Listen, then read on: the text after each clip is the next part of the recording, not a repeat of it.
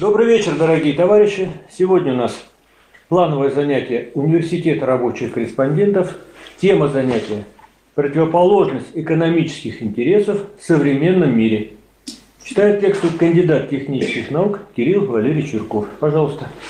Да, спасибо, Виктор Иванович. Здравствуйте, дорогие товарищи. Сегодня будем говорить об а, категориях, связанных с экономическими интересами. И прежде чем начать говорить об этих категориях, а, я думаю, что было бы важно сказать, что на самом деле в, а, в сегодняшних там, публикациях, книгах есть два таких понимания категории интересов.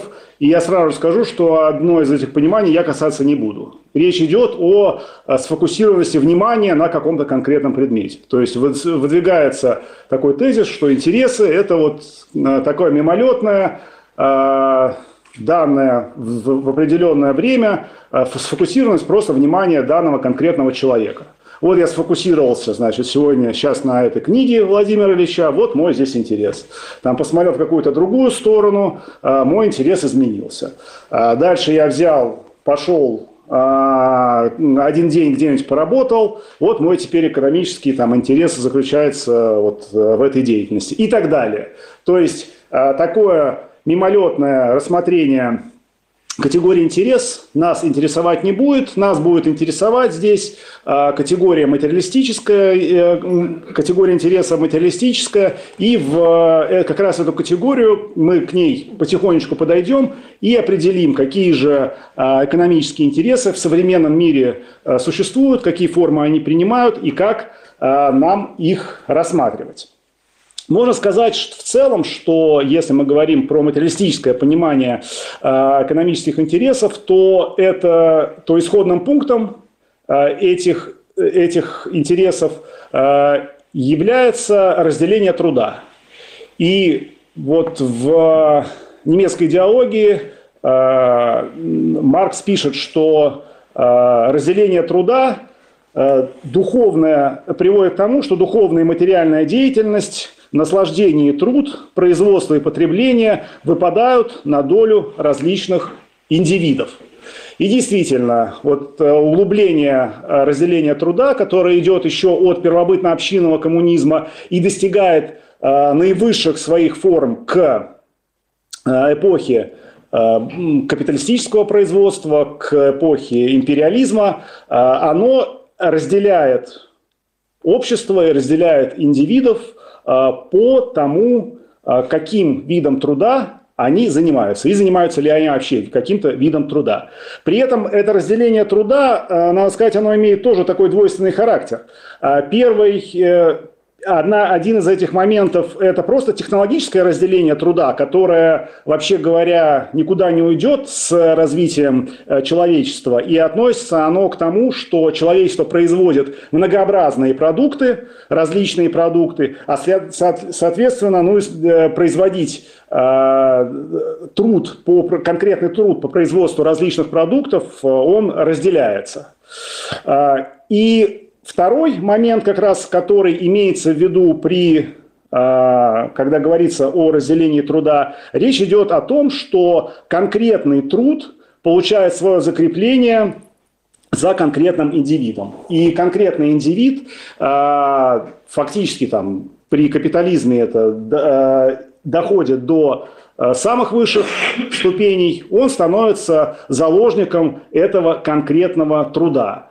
Э, свободного времени у него становится у, э, работника все меньше и меньше, э, он закрепляется и даже не за производством какого-то отдельного продукта, например, при капитализме, а за какой-то иногда вообще конкретные функции в производстве, то есть выполняет строго ограниченную определенную функцию. Соответственно, это выполнение определенной функции, оно не, не, не ведет к какому-то какому ни было развитию человека, и человек становится а, фактически заложником того самого а, разделения труда.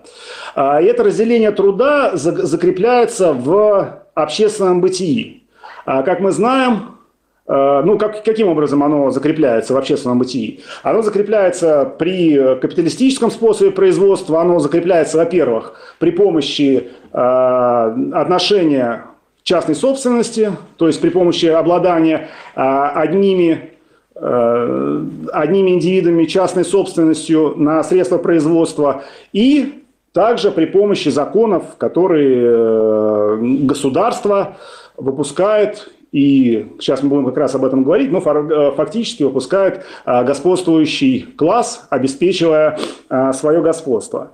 И, следовательно, если это разделение труда закрепляется в общественном производстве, соответственно, разделение труда отражается на отношении различных групп людей в производстве. И если мы будем говорить о вот этом положении в производстве, то мы как раз приходим к пониманию того, что для того, чтобы анализировать экономические интересы, корень которых лежит в разделении труда, нам необходимо анализировать большие группы людей, которые отличаются по своему положению в производстве. И эти большие группы людей, как мы знаем, называются в политэкономии классами. Владимир Ильич Ленин дает в «Великом почине» развернутое определение классов и говорит о том, что классами называются большие группы людей, различающиеся по их месту в исторической определенной системе общественного производства, по их а, по их отношению, большей части закрепленному и оформленному в законах, к средствам производства, по их роли в общественной организации труда, а следовательно по способам получения и размерам той доли общественного богатства, которой они располагают. И ну, тут надо сказать, что действительно определение классов, оно в основном э, связано э, с экономикой. То есть это э, чисто экономи... Э, определение, которое содержит в себе э, отношения экономические. Если мы посмотрим на э, место в, э, в исторической определенной системе общественного производства, э, отношение к средствам производства, роль в общественной организации труда и, и способ получения размером той э, доли общественного богатства, которое располагают, то мы увидим, что э, все эти категории относятся к категориям экономическим. Соответственно, категория классов и вообще разделение на классы – это категория экономического разделения. И отсюда, если мы говорим о классах, мы уже как раз можем сформулировать а, то, каким а, образом можно определить категорию экономического интереса. А, экономический интерес – это такая характеристика положения людей в системе общественного производства, которая показывает, что им в силу этого положения выгодно и в какой степени. То есть, если мы э, останавливаемся на таком, на таком понимании экономических интересов, как, еще раз, характеристика положения людей в общественном производстве, которая показывает, э, что э, им в силу этого положения выгодно и в какой степени, то мы приходим к выводу о том, что экономические интересы, э, ну, во-первых, экономические интересы отдельных индивидов, такие случайные, ежесекундные, а рассматривать смысла не имеет, а нужно рассматривать интересы классов. А, соответственно, экономические интересы – это категория, а, связанная с категорией классов. Для того, чтобы понять, какие экономические интересы есть в современном обществе, нужно посмотреть, ну и вообще в любом обществе, нужно понять, какие классы в этом обществе имеются на лицо. Если мы говорим о сегодняшнем а, мироустройстве, то, как мы знаем, а, наша а, вся, все человеческое общество разделено на, собственно говоря, на два лагеря. Один лагерь – это империалистический лагерь, лагерь, в котором Основным производственным отношением являются капиталистические отношения и лагерь социалистический, к которому относятся страны, в которых построен социализм, таких как э, Северная Корея, и страны, которые находятся в переходном периоде от э, капитализма к социализму, такие, например, как Китай. Так вот, анализ того, как, э, какие классы встречаются, какие классы выходят на арену в современном обществе, будет говорить о том, а какие экономические интересы есть у этих различных классов. А основных классов, если мы говорим про капиталистическое а, общество, про, да, про капиталистическое общество, этих основных классов три. А, первый класс – это класс буржуазия, владельцы средств производства. Второй класс – это мелкая буржуазия, то есть такие владельцы средств производства, которые сами работают, ну или а, большую часть дохода которых составляет работа, собственная работа на средствах производства и рабочий класс. Вот эти три класса и определяют то, какие экономические интересы в сегодняшнем современном мире имеют место быть. Давайте проанализируем, собственно говоря, то, э, какие интересы каждый класс выражает и как он их определяет, защищает и за эти, как он за эти интересы э, борется. Давайте начнем рассмотрение с класса буржуазии. Э, класс буржуазии сейчас находится, он является господствующим классом, ну, по крайней мере, в той части мира, которая относится к империалистическому лагерю. Э, класс буржуазии господствует, соответственно, э, его интересы этого класса заключаются в том, чтобы свое господство заморозить как можно дольше, обеспечивать его как можно дольше, как можно больше эксплуатировать рабочий класс, как можно больше производить стоимость, стоимости в форме, ну, извлекать этой стоимости в форме прибавочной стоимости – в особой форме. А, вот это те экономические интересы, которые присущи буржуаз, э, буржуазии, классу буржуазии. Каким образом класс буржуазии свои экономические интересы обеспечивает? Ну, во-первых, он эти экономические интересы обеспечивает тем, что он постоянно утверждает а, э, частную собственность на средства производства. Причем а, утверждает он э, эту частную собственность в форме а, законов, в форме господствующих идей. Сейчас мы все слышим из всех так сказать, утюгов нам поют о том, что частная собственность неприкасаема, при этом тут даже происходит подмена иногда понятий, скажем, э, скажем, класс буржуазии, когда ведет свою пропаганду по поводу частной собственности, использует такие приемчики, как, например, говорит, что вы что, против частной собственности? А, ну, хорошо, вот у вас есть там квартира приватизированная, так мы вас ее отнимем, и а, вы такой же частный собственник, как и мы, собственно говоря. Вот вы будете выступать против частной собственности, окажетесь на улице, без квартиры, например.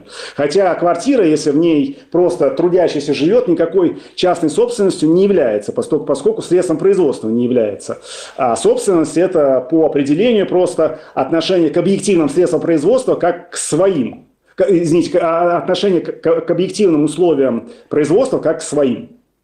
Соответственно, частная собственность связана с, именно с производством. А, ну и дальше нам начинают даже рассказывать, что вот, мол, вы против частной собственности, ну так значит у вас будут там зубные щетки общие, еще что-то. То есть опять же идет подмена понятий. Вместо того, чтобы рассматривать вопрос о средствах производства, рассматривается вопрос, там, о, о, например, о э, личных вещах, которые, естественно, опять же, к средствам производства никакого отношения не имеют. То есть вот это, эти экономические интересы, которые связаны с установлением и укреплением и закреплением в общественном сознании э, там, частной собственности буржуазия проводит последовательно и борется за э, свои интересы.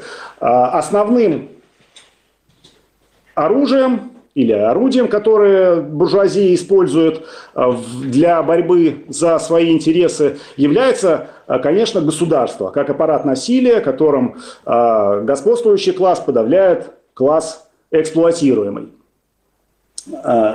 И это выражено борьба за свои интересы проводится буржуазией также в, в издании законов, причем эти законы издаются таким образом, что они действуют именно в пользу владельцев средств производства, в пользу буржуазии по, по большей части. Здесь надо сказать, что вот такое, такое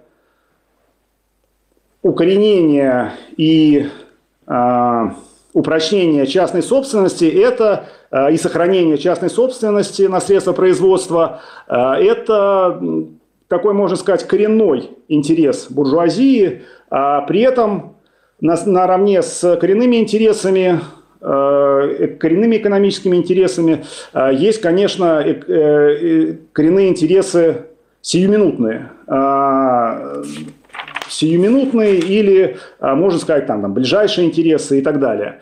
А, эти интересы проявляются в том числе э, таким образом, что у разных групп буржуазии, поскольку они, в общем, разные группы э, хотят обогатиться и там сажать друг друга, они входят в противоречие даже внутри своего класса. То есть, вообще говоря, там какие-то интересы буржуазные внутри класса буржуазии, они Э, входят в противоречие. Ну, например, это выражается и выражалось в исторической ретроспективе в том, например, что конкретные буржуа на конкретных э, производствах, на конкретных заводах э, доводили Э, работников, рабочих, которые работали на этих заводах, фактически до голодной смерти. Понятно, что с точки зрения всего класса буржуазии это противоречит ее, э, ее буржуазии коренным интересам. А с точки зрения там, индивидуального буржуа, ну, ему надо, так сказать, выжить максимум, э, максимальную прибавочную стоимость из рабочего. Ну и поэтому, в общем, собственно говоря, то, что он там а, умрет голодной смертью, это буржуазию и капитал, конкретный капитал э, зачастую интересует мало. То есть ближайшие интересы, конкретные интересы э, конкретного буржуа могут входить в, как мы видим, в противоречие с общим классовым интересом класса буржуазии. А, опять же, мы здесь, когда я говорю классовый интерес, я отождествляю эту, эту категорию с экономическим интересом. То есть никаких э, интересов, кроме экономических, на самом деле у класса э, и нету. А и другой пример можно провести. Вот э, этот пример связан с уже с Россией современной, э, с Россией после э, возрождения капитализма, после э, контрреволюции, которая закончилась э, в 1991 году наличным бытием капитализма. Э, мы видим, что в классе буржуазии есть, в общем-то, такие две противоположные тенденции. Одна связана с тем, что э, одна часть буржуазии готова полностью присмыкаться перед буржуазией, э, в основном иностранной буржуазии, в основном США, конечно, а другая часть буржуазии ну, хочет э, построить, так сказать, производство, развить производство в России э, и как-то, в общем, здесь э, хозяйствовать, по крайней мере, на каком-то уровне. И, естественно, эти интересы, они, так сказать, встречают внутри буржуазии противоречия, но в целом можно сказать, что, так сказать, так или иначе, класс каким-то образом, класс буржуазии решает это противоречие, но вот сейчас оно разрешается известным образом. Давайте перейдем к вопросу о а, рабочем классе а, и разберем, какие же интересы рабочего класса а, есть. Первый, опять же, будем здесь говорить о коренных интересах и о ближайших интересах. Коренным интересом Рабоч... Э, да, давайте сначала поговорим про ближайшие интересы. Э, ближайшие интересы рабочего класса связаны с тем, что э, рабочий класс в условиях капитализма, в условиях буржуазного производства, капиталистического производства хочет улучшить ну, просто свое положение, хоть как-то улучшить. А именно, хочет увеличить заработную плату, это один из ближайших интересов рабочего класса, улучшить условия труда, сократить рабочее время, причем сократить рабочее время для высвобождение времени свободного. То есть для того, чтобы появилось э, свободное время, которое, ну, как нам объясняют апологеты буржуазии, рабочий класс, конечно, будет там использовать для того, чтобы э, предаваться различным там возлияниям и лежаниям у телевизора. На самом деле рабочему классу действительно это свободное время нужно для того, чтобы э, обеспечить свое класса именно и представителей класса свободное развитие. А, и вот по поводу а, этих ближайших интересов рабочий класс для того, чтобы защитить эти интересы, рабочий класс, и здесь можно даже сказать шире, в таком э, первоначальном виде, работники вообще, даже не рабочие, организуются в профсоюзы, то есть в объединение лиц одной профессии, и начинают бороться за то, чтобы эти ближайшие интересы э, обеспечить. То есть для обеспечения ближайших интересов вот этой самой простейшей формой обеспечения этих интересов э, является профсоюзная борьба. Но и надо сказать, что в целом борьба вот по, по, по этим вопросам, она а, является ну, вот в современных условиях, в условиях а, капиталистического нашего производства в России, по крайней мере, является абсолютно законной. Она там обеспечивается трудовым кодексом. И, в общем, у рабочего класса есть все законные, в смысле буржуазной законности, рычаги для того, чтобы за эти ближайшие интересы бороться. Э, ну, скажем, если говорить об увеличении заработной платы, да, то, ну, во-первых, если говорить просто, в принципе, о профсоюзной борьбе и об организации забастовок, то процедура организации забастовок, она является законным, если э, рабочий класс пройдет там строго определенные э, трудовым кодексом э, пункты для организации забастовки. Увеличение заработной платы обеспечивается Э, статьей 134 э, Трудового кодекса э, о реальном об увеличении реального содержания заработной платы. Но, конечно, эта статья, она не получила форму закона, в том смысле, что закон – это такая норма, норма права, которая обеспечивает, выполнение которой обеспечивается силовой машиной государства. Да, мы знаем, что за то, чтобы, если работодатель не увеличивает реальное содержание заработной платы, никакого, э, никакого принуждения со стороны государства к нему применено не будет. Поэтому, когда встречаются ну, два права, собственно говоря, право рабочего класса э, и право э, класса буржуазии, то Э, побеждает тот, у кого больше силы. Поэтому тут вопрос в том, у кого будет больше силы, когда становится вопрос по э, поводу увеличения заработной платы. На данный, э, на данный момент, конечно, увелич... силы у буржуазии, очевидно, больше, поскольку рабочий класс в большинстве своем не организован, и профсоюзная борьба, она идет ни шатка, ни валка, можно сказать.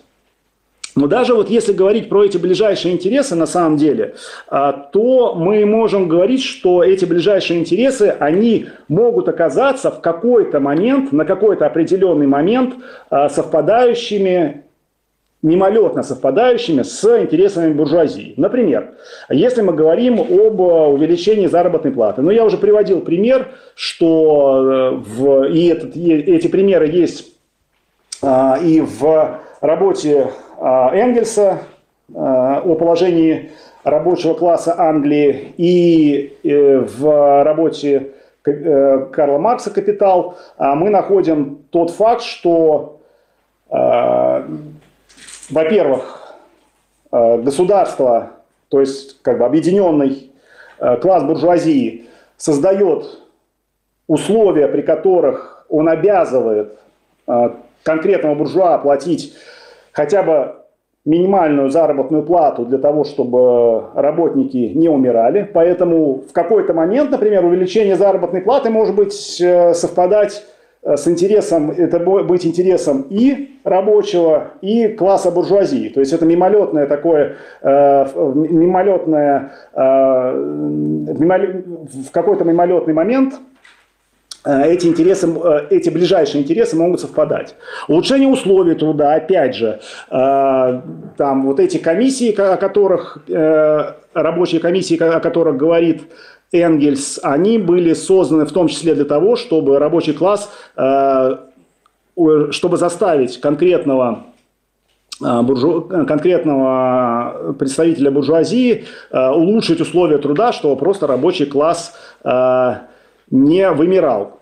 Ну вот с сокращением рабочего времени тут немножко посложнее, хотя на самом деле как э, мы можем э, понять, сокращение рабочего времени э, произошло до 8 часов, произошло явочным порядком, в, уже в, в России произошло явочным порядком, а вот другие, по всей видимости, страны буржуазные по крайней мере, не увеличивали рабочее время, а снижали его до того времени, которое было уже в Советском Союзе, а, именно видя в этом свой такой вот интерес, связанный с тем, что, ну, как бы, вот рядом есть социалистическая страна, а, и если тут э, начать эксплуатировать по времени рабочих больше, чем в социалистической стране, то можно нарваться на, вдруг внезапно на революцию. То есть я хочу сказать, что вот по этим ближайшим интересам а, есть возможны, так сказать, мимолетные э, взаимодействия и совпадения этих интересов с буржуазией. Но при этом, если мы говорим о коренных интересах, э, да, если еще, давайте вернемся к, к ближайшим интересам и как раз это к вопросу о сегодняшней ситуации. Одним из таких важных ближайших интересов э, рабочего класса является сохранение промышленного производства, конечно. Потому что если э, промышленное производство будет уничтожаться, то оно, э, ну, то рабочий класс будет вымирать, поскольку, поскольку уничтожение промышленного производства означает уничтожение рабочих мест, а следовательно уменьшение этих рабочих высвобождение все больше и большей резервной армии труда, безработицу, а, ну и, соответственно, вымирание фактически рабочего класса, его там э, э, превращение его там в люмпен-пролетариат и так далее. Соответственно, сохранение промышленного производства есть э, один из интересов рабочего класса, и для класса буржуазии как мы видим, например, вот на сегодняшний момент для класса российской буржуазии э, сохранение и восстановление, восстановление э, российского промышленного производства тоже является, в общем, э, таким одним из ближайших интересов. И это мы видим в связи с тем, что происходит в, по поводу борьбы с американским фашизмом на Украине, который ведет класс Э, российский класс буржуазии. И это, конечно, вот эта борьба, она связана с сохранением российского производства, можно сказать. Поскольку, поскольку если э, там произойдет поражение э, России и уступки американскому фашизму, то понятное дело, что российское производство в большей степени своей будет разрушено. Как оно разрушалось в 90-е годы, также оно будет разрушено, без сомнения, на если вот произойдет какая-то уступка или э, даже уступка или просто поражение тому самому э, э, фашизму во внешней политике э, на Украине. Так вот, казалось бы, вот эти интересы сейчас на данный момент у э, ближайшие интересы, подчеркну, рабочего класса и буржуазии, они могут совпадать, хотя даже при этом э, буржуазия всячески пытается все равно переложить там э, всю тяжесть этой борьбы, вот как я сказал, борьбы за сохранение России, соответственно, э, российского производства. С одной стороны, буржуазии сейчас видно, э, это очень хорошо видно там, вот за последние там, полгода, год, что развивается российское производство э, не только военно-промышленный комплекс, но и развивается гражданское производство, поскольку, поскольку много, э, ну или значительное число компонентов там, электроники и других компонентов, которые раньше завозились в Россию, использовались в Россию в качестве критической инфраструктуры, они сейчас не за, в Россию не заводятся, и их как-то нужно производить в России. Ну и вот, скажем, видно, что российская буржуазия этим озабочена и, в общем, вкладывает какие-то средства в развитие Э, таких производств. При этом, опять же, понятное дело, что она это делает не за красивые глаза и не для того, чтобы облагодетельствовать там рабочий класс э, или трудящихся в целом. Э, делает она для того, чтобы выжить самой и при этом на самом деле с удовольствием перекладывает всю тяжесть там, ведения боевых действий на Украине на рабочий класс.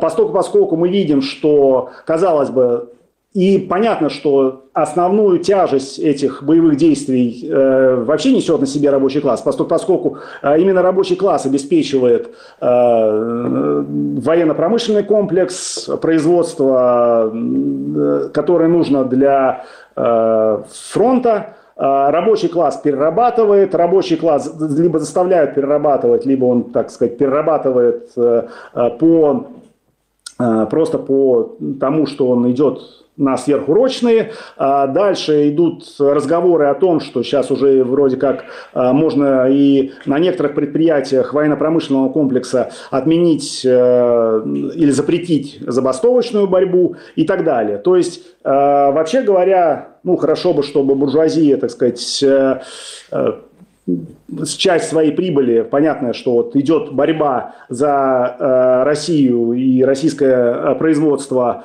и часть своих прибылей можно было бы отдать э, и, э, и рабочему классу в том числе, э, поделиться с ним. Но с удовольствием российская буржуазия, так сказать, э, переложит всю ношу этого, этой борьбы на рабочий класс. Поэтому, э, как я уже и сказал, ближайшие интересы а если они вдруг и э, между рабочим классом и буржуазией э, пересекаются в какой-то момент мимолетно э, на какой-то небольшой промежуток времени, то в конечном итоге, конечно, эти интересы расходятся и становятся противоположным, противоположными.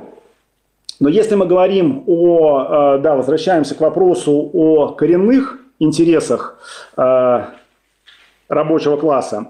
Э, в чем они заключаются? Заключаются они в том, что, э, во-первых, нужно уничтожить частную собственность на средства производства, э, нужно произвести переход к обществу без классов и нужно уничтожить все классовые различия. Ну и здесь, если мы говорим о коренных интересах э, рабочего класса и э, класса буржуазии, то мы видим, что эти э, коренные интересы прямо антагонистические. То есть, а если буржуазия хочет значит, одного, вот, например, в частной собственности, она хочет закрепления этой частной собственности на все века. И, кстати, не случайно вот тут где-то там в районе, по-моему, это была середина 2000-х годов, появилась такая философская, чуть ли не философская концепция о конце истории. Мол, все, история закончилась, наконец-то, так сказать, все э, заморозилось, и буржуазия получила свою, э, э, в общем, до, до конца истории э, свое господство. Э, нет, это не так. Соответственно, уничтожение частной собственности – это коренной интерес рабочего класса, который противоречит интересам, экономическим интересам буржуазии. А дальше переход к обществу без классов означает то, что а, класс буржуазии будет уничтожен как класс, да, и, соответственно, это уж точно а, не является противоположностью экономических интересов буржуазии и рабочего класса. И последнее – это уничтожение всех классовых различий. В основном это уничтожение между, э, различий между городом и деревней, различием между людьми физического и людьми умственного труда.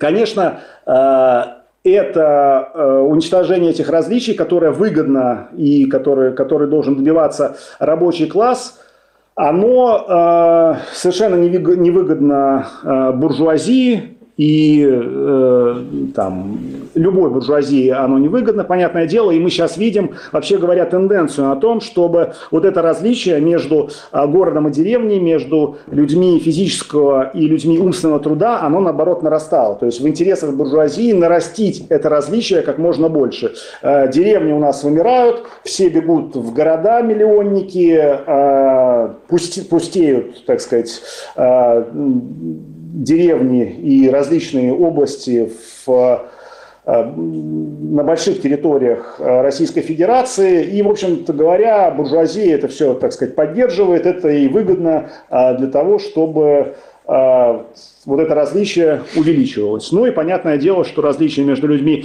умственного и людьми физического труда, оно нарастает. А, если рабочий класс не борется, то оно будет нарастать и дальше. И буржуазия, конечно, выделяет там а, людей умственного труда, интеллигенцию, особенно которая халуйствует перед буржуазией, которая служит буржуазии. А, она выделяет этих людей, так сказать, облагодетельствует их, дает им возможность развиваться, дает им свободное время и так далее. При этом рабочих на заводах и фабриках считают там чуть ли не быдлом Э, и так далее, и так далее. И, в общем, э, фиксирует вот это различие, э, которое в интересах буржуазии. Итак, мы видим, что коренные интересы между буржуазией и рабочим классом, они противоположны, они антагонистические, и обеспечение одних интересов, ну, скажем, интересов рабочего класса, э, ведет, вообще говоря, к тому, что класс буржуазии, в принципе, э, будет уничтожен как класс. Ну и также, как я объяснил, по поводу ближайших интересов, даже если мимолетно эти интересы где-то совпадают, то на длинном промежутке э, времени, на каких-то длинных исторических промежутках, конечно, ни о каком единстве интересов э, рабочего класса и буржуазии э, говорить не приходится. Эти интересы э, антагонистические и противоположные. Ну и заканчивая, собственно говоря, можно сказать о том, а как вот эти коренные интересы рабочему классу обеспечить. Да, мы ведь говорили, что если ближайшие интересы обеспечиваются за счет профсоюзной борьбы, то, конечно, коренные интересы профсоюзная борьба обеспечить не может. Э, коренные интересы э, могут быть обеспечены только если ведется э, классовая борьба во всех ее формах, а при этом классовая борьба не просто класса как такового, а, а с, при помощи партии рабочего класса, которая стоит в авангарде, которая этот рабочий класс а, ведет, организует, а, и только при наличии партии, как показывает, собственно говоря, история, э, рабочий класс может добиться э, выполнения э, своих коренных экономических интересов и уничтожения классов и всех классовых различий. Спасибо. Спасибо вам. Вопросов нет, есть записавшиеся на выступление. Товарищ Жиревский, пожалуйста. Значит, было сказано, что главный классовый интерес – экономический. А нужно еще учесть психологическую обработку людей. Психологически, потому что люди же действуют в своем классовом интересе через свое сознание. Если я а, их обманул, то а, как? То есть нужно учесть вот эту психологическую обман буржуазии рабочих.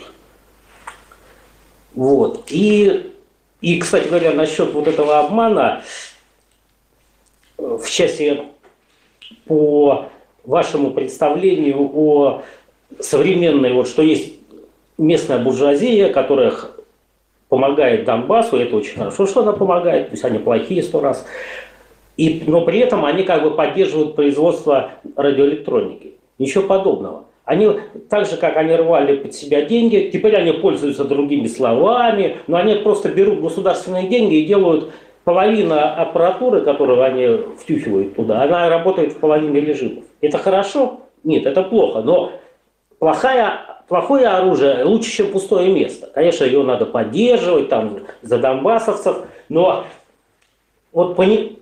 вот это представление, что какая-то часть буржуазии, она за РУ, за Россию, за что-то местное, ничего подобного. Они делают свои, свой бизнес, свой, свою деньгу, прикрываясь там словами, и берут деньги из казны. Но даже как бы это нужно поддерживать, хоть что-то. Но понимать, что никакие они, ну, местного их интересов у них нет. Их буржуазный денежный интерес перевешивает все национальное и прочее. Спасибо. Так, больше записавшихся на выступление нет. Заключительное слово. Да, спасибо за выступление. А, давайте я немножко здесь прокомментирую. Действительно, по первому замечанию, по поводу, а, которое вы сказали, а, действительно, я, может быть, это не уточнил, хотел сказать. Значит, вообще говоря, буржуазия и вообще господствующий класс, он имеет э, такую, э, такую как бы практику, да, когда он приходит к власти, он выдает свои классовые интересы за общественные интересы.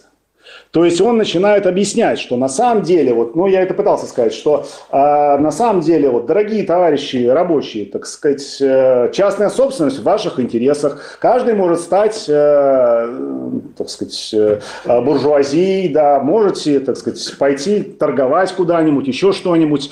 Э, ну и опять же, свобода, равенство, братство, это наш лозунг. Вы что, против свободы, равенства и братства? То есть вот это то, что, э, конечно, буржуазия начинает рассказывать и объяснять трудящимся вообще всем, выдавая свои интересы на самом деле на свободу торговли, свободу э, э, купли и продажи рабочей силы э, за и общественный интерес. Это происходит, э, я это пытался э, отметить, да, это происходит, это нужно отмечать и нужно видеть. И понятно, что э, любое, э, тот, кто, так сказать, выдает и говорит, что он за какие-то общественные интересы, да, за, э, за, за интересы там, всего человечества, то это, конечно, человек выступает за интересы буржуазии в первую очередь. Потому что никаких э, интересов, как я сказал, кроме классовых, нету. Э, есть интересы только классов, пока эти классы не уничтожены, по крайней мере. Вот. А возвращаясь, а, а, говоря о вашем а, втором замечании, значит, то, что вижу я на данный момент, э, так сказать, по специфике своей работы, я могу хочу сказать, что буржуазия на самом деле, по сравнению с тем, что было там два года назад, понятно, что она это, все, все это делает для того, чтобы, так сказать, заработать денежку. Понятно, что э, произвести прибавочную стоимость и э, внутри России – это самое главное. Но, Россия, э, но производство именно российское, да, на иностранных компонентах пока, да, так сказать, с тем, что э, техпроцесс, техпроцессы различные, они все э, еще заимствованы с, из других Э, других стран и других производств. Ну, во-первых, тут надо понять, что э, никакая страна там достаточно сложный технический процесс современный обеспечить не может. Какие-то, ну вот, скажем, например, э, полупроводниковую технику может производить э, там три страны во всем мире. И США к этим странам не относятся. Это Тайвань, Китай и Корея. Вот это вот э, это современная ситуация в мире. И это называется, так сказать, мировым разделением труда. Ну и этим разделением труда, естественно, наша буржуазия пользуется. А как им не пользоваться? Нигде в другом месте этого нет. И, так сказать, э, сокрушаться по поводу того, что у нас нету, там, не знаю, э, к нам еще не переехал Тайвань Семикондактор, какая-нибудь компания, но это странно было бы. В общем, буржуазия чешется, она делает многое, так сказать, шевелится, э, организует производство, но мы понимаем, зачем она это делает, но при этом организация производства – это в данный конкретный момент в том числе и выгодно рабочему классу. Поскольку, поскольку это э, организует э, рабочие места, за счет, за, счет этого, э, за счет развития производства можно организовать больше забастовок, больше борьбы, больше организации рабочего класса, больше за счет того, что больше денег вкладывается в производство, можно увеличить там свою заработную плату, а тем самым сократить э, в том числе э, рабочее время. И высвоить рабочее время высвоить время для э, развития, в том числе э, практики обучения э, управлением производства и так далее. То есть этот э, момент позитивный и а, говорить о том, что, так сказать, этого не происходит сейчас, а, это было бы, ну, такая слепота в некотором, в некотором смысле.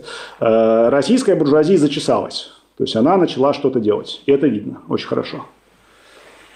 Сюда? Да. Спасибо, Кирилл Валерьевич. Лекция закончена. Объявление. Встречаемся в следующий четверг, 28 декабря. У нас по плану последнее занятие. Тема «Политика первых лет советской власти в отношении религии и церкви». Ведет занятие Ерофеев Константин Борисович. Спасибо, встречаемся. Спасибо.